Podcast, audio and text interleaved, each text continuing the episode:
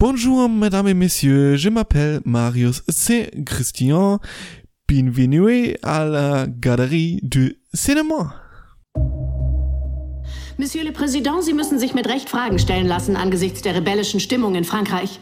Meinen Sie nicht, Sie sind dafür blind und dadurch ohnmächtig? Ich habe viele Fehler und man kann es immer besser machen. Aber ich glaube nicht, dass ich blind war. Und damit herzlich willkommen. Bei der Kinotagesstätte beim Nachsitzen mit feinstem Französisch zu beginnen. Es war schrecklich. Äh, Musst du doch mal auf jeden Fall in die Nachhilfe oder hast du gepennt im Französischunterricht? Ich hatte nie Französischunterricht. Doch, in der Ausbildung hatte ich es mal. Für ein Jahr. Aber wir haben doch hier in der Kinotagesstätte eine wunderbare Französischstunde, beziehungsweise einen wunderbaren Französischkurs, oder nicht? Ja. äh, du spielst wahrscheinlich auf das heutige Thema an. Ja, so wie du es getan hast. Echt? Hab ich gar nicht mitbekommen. Ich wollte einfach nur ein bisschen Französisch reden. Okay. Nein, natürlich reden wir heute Französisch nicht aus Spaß, sondern es hat ein Thema, und zwar ein Film, der bald in die Kinos kommen wird. Und zwar heißt er, wie die Hauptdarstellerin, France. Also Frankreich. Warum die gute Frau so wie ihr Land heißt, stelle ich mir in Deutschland ein bisschen blöd vor. In Deutschland, komm mal her. Aber sie heißt nun mal so und äh, sie ist Journalistin und ja, hat mit allen möglichen Problemen zu kämpfen. Da tue ich direkt rüberleiten zu meinem Podcast-Kollegen Christian, der hier zuständig ist für Filmzusammenfassung. Das ist schön. Das ist schön, wenn du bei Probleme auf mich rüberleitest. Was, was willst du mir damit sagen? Hä? Wenn ich nicht weiterkomme mit meinen Problemen, leite ich an dich weiter. Das ist. Ja. Aber äh, nochmal zum Namen. Könnte man nicht, also German oder sowas? Kann man sich das vorstellen? Vielleicht statt Hermann als Vorname German? Oder, oder Schland, einfach nur Schland. Schland. Schland Müller. Hm. Okay. Zweiter Vorname Justin. Hm.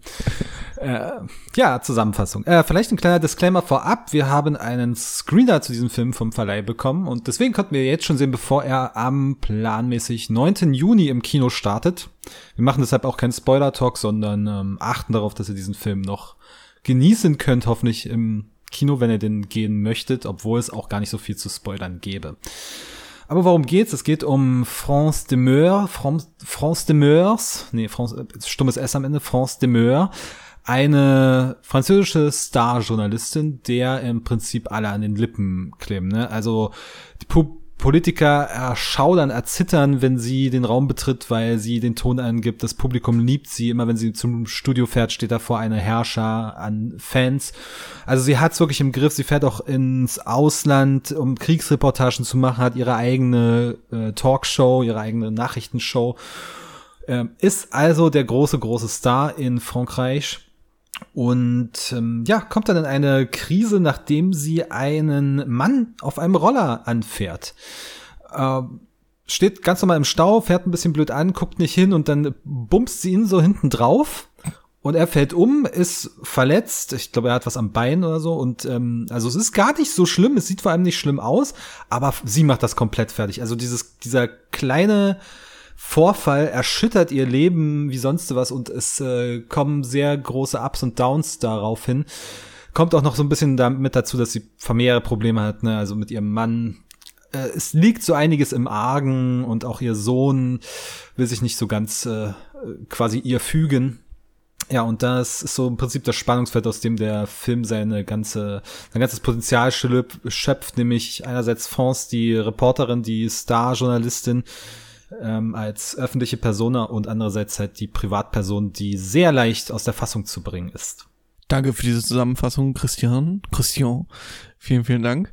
Äh, das hast du sehr schön getan. Und ich frage dich einfach mal ganz salopp, wie fandest du ihn? Fandest du ihn gut, schlecht, so irgendwas in der Mitte? Ganz allgemeine Wertung. Puh, das ist gar nicht so leicht zu sagen. Also ich würde erstmal schon mal sagen, ich fand ihn gut. Ich fand ihn, äh, aber über über ein Gut würde ich auch nicht großartig hinausgehen. Der Film hat so ein paar Punkte bei mir gehabt, inhaltlicher Natur, die ich sehr spannend fand, weil das natürlich auch äh, mein Berufsfeld ist, in dem ich mich bewege und ich da so ein bisschen was gesehen habe. Du hast auch immer ständig nach Fotos gefragt. Ja, ja. ähm, nee, kommen wir vielleicht später noch drauf. Ähm, aber so ein paar Punkte, die er angreift oder kritisiert, die ich durchaus ebenfalls so sehe. Äh, andererseits hat er, wie ich finde, eine sehr ungewöhnliche Dramaturgie und ein ungewöhnliches Tempo, vor allem so im letzten Drittel, wo man eigentlich denkt, er müsste sich in gewisse Bahnen bewegen. Er schlägt dann nochmal so zwei, drei Haken in ganz andere Richtungen, die aber nicht wirklich Folgen haben. Also am Ende oder über den ganzen Verlauf hin verwehrt er sich so ein bisschen in der klassischen Dramaturgie, war mein Gefühl. Bei dir auch? Ja, ähm, tatsächlich mag ich die Stellen mit der klassischen Dramaturgie lieber als zum letzten Drittel, wo er ausbricht. Ich finde am Ende, letzte, das letzte Drittel ist der schwächste Teil vom Film. Da fällt er so ein bisschen in sich zusammen oder hebt und überhebt sich so ein bisschen in seiner Funktion, irgendwie zwei Sachen darzustellen. Er will so ein bisschen Medien kritisieren oder äh, die Effekthascherei von Medien.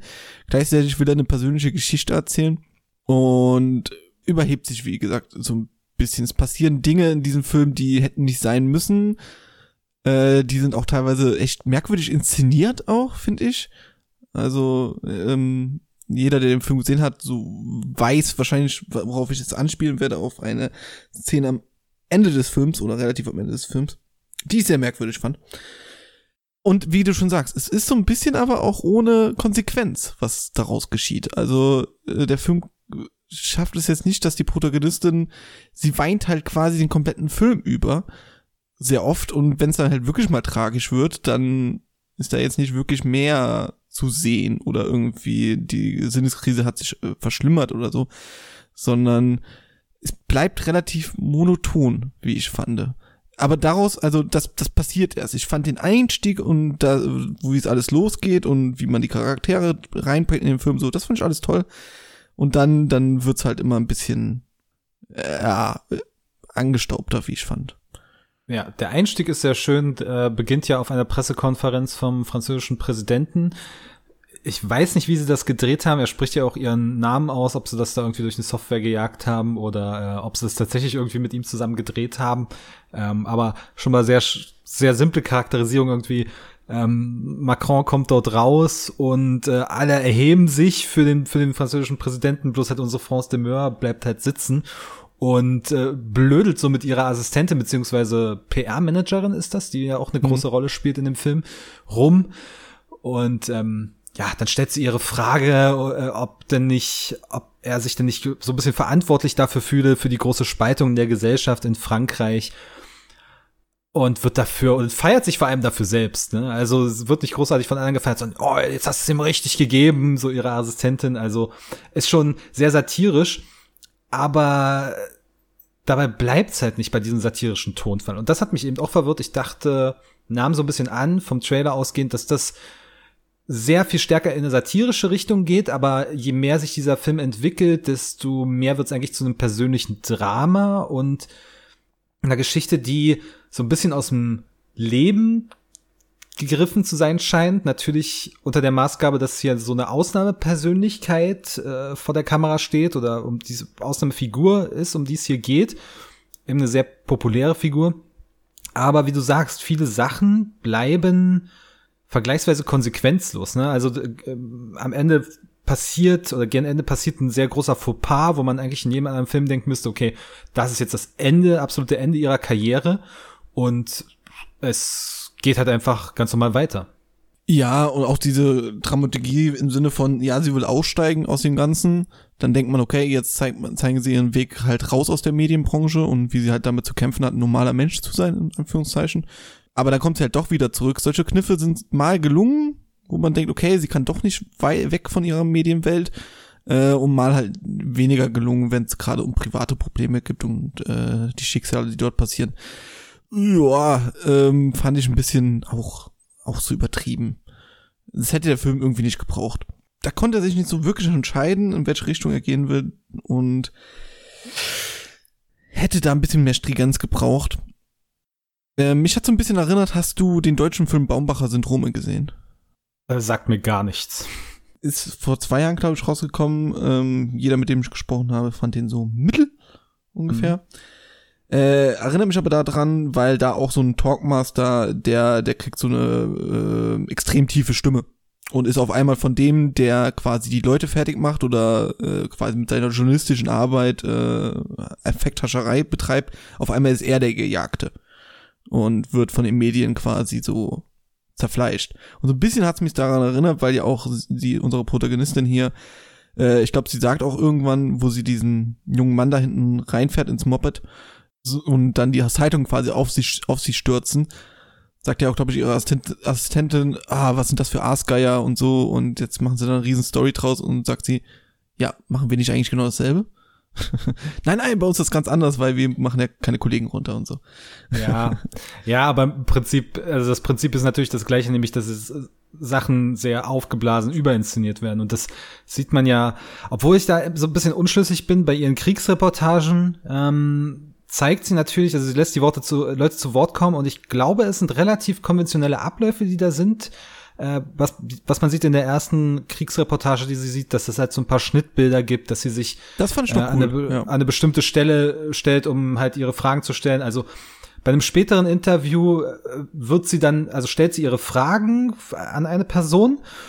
Das Ganze wird aufgenommen, die Interviewte steht im Mittelpunkt und dann lässt sie sich nochmal aufnehmen aus einem anderen Blickwinkel, während sie diese Fragen nochmal stellt und nochmal ganz emotional reinguckt. Das ist dann natürlich inszeniert.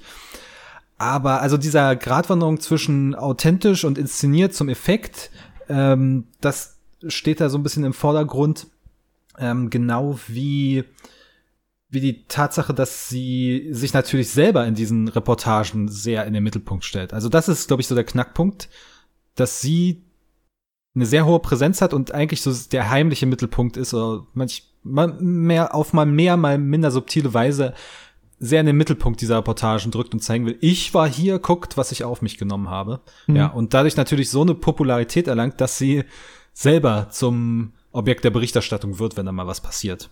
Ja. Äh, aber das fand ich tatsächlich so die besten Momente vom Film, wo quasi wir eine ganz normale Situation haben, die man aus dem Fernsehen kennt. Und dann geht quasi Kamera aus, beziehungsweise äh, die Leute sehen quasi Werbung. Und wir sehen jetzt mal, was die Minuten danach passiert. Was macht eigentlich eine Showmoderatorin? Die redet dann noch mit den Gästen zum Beispiel. Und wenn sie die Gäste sympathisch findet, dann quatschen die so ein bisschen rum und albern so ein bisschen rum. Und wenn sie halt jemand scheiße findet, dann ähm, gehen die sich auch mal noch mal an die Gurgel oder so. Oder halt genauso wie bei der Berichterstattung aus diesem Kriegsgebiet, äh, fand ich sehr gut. Jetzt kriege ich wahrscheinlich nie wieder jetzt wieder aus dem Kopf, wenn, wenn wir einen bewaffneten Soldaten an der Kamera vorbeigehen sehen, dass das ja, wenn nicht zufällig jemand tatsächlich da vorbeigegangen ist, ja inszeniert sein muss und tatsächlich jemand gesagt haben muss, hier, geh mal mit deiner Waffe äh, mit sturem Blick an der Kamera vorbei. Äh, Das fand, das fand ich sehr coole Momente und das hat mir auch echt Spaß gemacht. Und da geht er auch astrein als Satire oder Mediensatire durch und funktioniert man denkt sich wirklich ab und zu mal so, what the fuck, stimmt, so muss es eigentlich laufen. Und es gibt auch diesen einen Moment, das ist ein äh, auch wieder Reportage Kriegsgebiet und dann ist quasi die Aufnahme durch und dann sitzt äh, Schnitt in ein Urlaubsressort oder ins Hotel, wo sie halt dort mhm. residiert. Also es wird immer nur gesagt Sahelzone, also Nordafrika ist es wohl, wird nicht genau gesagt, wo exakt dort dieser Krieg stattfindet aber man sieht dann eben im Vordergrund dieses Ressorthotel mit einem schönen blauen Pool, alles ist idyllisch und dahinter siehst du eine verwüstete Landschaft, wo noch so, ein, so eine Bombenexplosion zu sehen ist und da ist es dann äh, spätestens dann sehr deutlich. Aber ja, immer wenn es halt in dieses persönliche Drama reingeht, dann schwächelt der Film so ein bisschen, verliert seinen Fokus. Also da hätte ihm ein bisschen mehr Konzentration auf jeden Fall gut getan. Ja, oder du hast Wobei, halt einen Fokus. Also der hat ja mehrere Fokus, Fokusse quasi in mhm. dieser, in diesem Privatleben. Einmal ihren Unfall, den sie da gebaut hat, ihre, ob sie ihren Job an den Nagel will, hängen will. Ihre Familie. ihre Familie, ihr Mann, ähm, so ein bisschen Liebeleien, die typisch französisch dann noch aufgebaut werden. Noch eine da Affäre der, kommt noch dazu. Genau, da ist der Film übrigens sehr französisch, wie ich finde. Ähm, weil Franzosen beschreiben ja Liebe ganz gerne mal, als wären es alles Nobelpreisträger. Äh, aber ähm, ja, genau, das, das da, da findet er keinen Zusammenhalt. Hätten er nur die Affäre gehabt oder sowas, nicht noch ein Kind dazwischen, nicht noch ihre eigenen Probleme, nicht noch hier und dort, das ist dann alles ein bisschen zu viel gewesen. Und Stimmt, jetzt ist, jetzt ist mir der eine Plotpoint, auf den du vielleicht hinaus wolltest, der ist mir schon wieder fast entfallen, weil er auch sehr seltsam inszeniert war. Ähm, hm, der gegen Ende passiert ja, ja, okay, doch, da, da auf jeden Fall, äh, den will ich nicht wegspoilern. Da sollte man sich selber überraschen lassen. Ja, auf die äh, Überraschung. Dürft ihr euch gefasst machen. Hm. Er hat mir nicht so gefallen. Ähm, und noch eine, äh, eine Sache hatte ich eben vergessen bei dem Vergleich mit Baumbacher Syndrome, dieser Film aus deutschen Landen, übrigens 2019, ich habe mal nachgeschaut. Ähm, beide leben von ihren Hauptdarstellern. In Baumbacher Syndrome ist das Tobias Moretti Und in, hier ist es äh, Lea Seydoux, oder wie sie ausgesprochen Lea, wird. Lea Seydoux, glaube ich. Seydoux. Ja. Irgendwie so. Ähm, sie macht das, wie ich finde, sehr schön.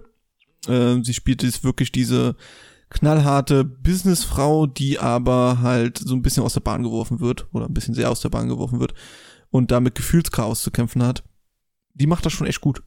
Und sie wird auch entsprechend eingefangen. Dieser Film hat sehr, sehr viele Gesichtsclose-ups. Ja. Geht sehr, sehr oft an ihr Gesicht dran. Aber ähm, ja, sie trägt den Film wirklich und äh, ich sehe sie sowieso immer sehr gerne, weil wir beide auch eine große Gemeinsamkeit haben, die gute Lea und ich.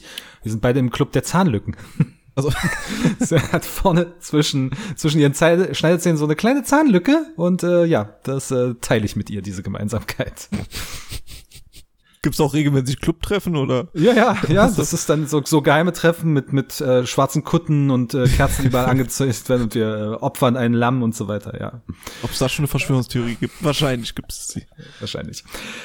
Ich würde zum Schluss nochmal vielleicht ähm, ansprechen, nämlich das, was ich hier sehe äh, als so größten Kritikpunkt, den der Film anbringt, nämlich diese Inszenierung im Journalismus, beziehungsweise die, dass, dass Journalisten, Journalistinnen als Marken aufgebaut werden. Ähm, Es fehlt mir natürlich so der Vergleich zu vor 40, 50 Jahren, aber ich krieg das in meinem Umfeld in letzter Zeit so ein bisschen vermehrt mit dieses, man, man muss sich als Journalist, als Journalistin selber als Marke etablieren, als Gesicht präsent werden, damit die Leute was damit verbinden und deswegen vor allem gerne die Texte lesen oder die die Beiträge schauen, anstatt, also so die Person, die die Inhalte macht, überlagert die Inhalte.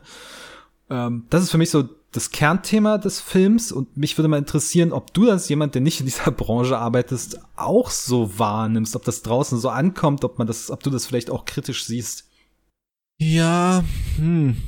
Äh, man müsste es, glaube ich, kritisch sehen, weil man ja jetzt erstmal sagen müsste, ja gut, jetzt müssen natürlich die Inhalte stimmen, wenn ich irgendwie was im Fernsehen sehe. Gut, das mache ich jetzt nicht, aber äh, auch, weil ich nicht im Internet oder einen Text lese oder ähnliches, dann müssen ja die Inhalte stimmen. Aber ich kenne es selber von mir, dass ich auch eher zu den Leuten tendiere, wo ich weiß, der schreibt zum Beispiel in einem Stil, der mir gefällt, weil er sehr bissig ist zum Beispiel. Ähm, oder dem höre ich gerne zu, weil dies und jenes.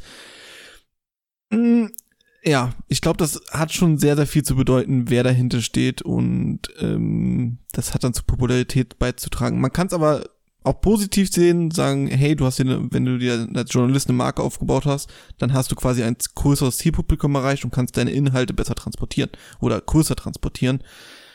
Kann man ja auch so sehen. Aber auch hier wird ja auch im Film sehr oft gezeigt, dass das dann eher in die Richtung gehen muss, hört, höher, weiter, schneller, dass quasi du Dinge tun musst, die sonst keiner gemacht hat und äh, äh, du musst dich inszenieren wie sonst keiner oder ähnliches, ähm, damit du halt an Popularität gewinnst.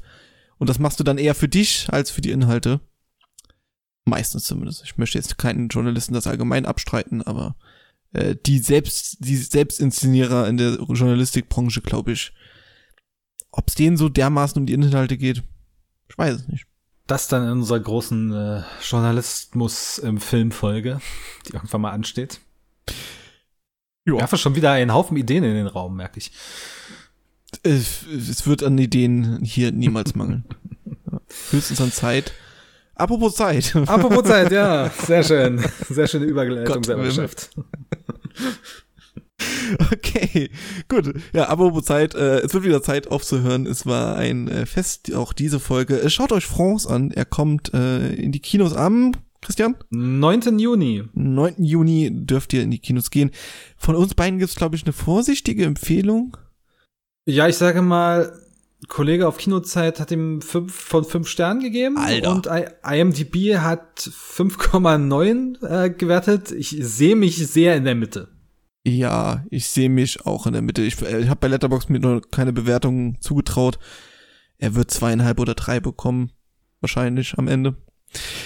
Was sich jetzt erstmal nicht so schön anhört, aber die Thematik und die Schauspielerei und äh, es macht den Film schon irgendwie sehenswert. Leider Geschichte und Inszenierung würde ich als die größten Nicht-Treffer ansehen. Nee, wie heißt das? Als größte Kritik, als größte, größte Kritikpunkte ansehen. So. Gut. Das war's mit dieser Folge. Äh, nachsitzen. Nächste Woche geht's weiter mit was auch immer. Lasst euch überraschen. Es gibt nur am Freitag eine Folge. Wir wissen es selber noch nicht. Ich wollte gerade sagen, wir können es euch nicht spoilern, weil wir es selber noch nicht wissen. Es stehen einfach tausend Sachen zur Auswahl. Mal gucken. Wir, wir ziehen einfach. Das müssen wir auch mal einführen, dass wir einfach einen Hut haben mit so verschiedenen mhm. Themen und da ziehen wir es einfach und dann leben laden wir darüber. Die Frage ist bloß, wo steht dann der Hut? In Leipzig oder in Mainz? In der Mitte. Sehr lange Autofahrt. Die nehmen wir alles auf. Gut, alles klar. Gut, bis dahin. ciao, ciao. Ciao, ciao.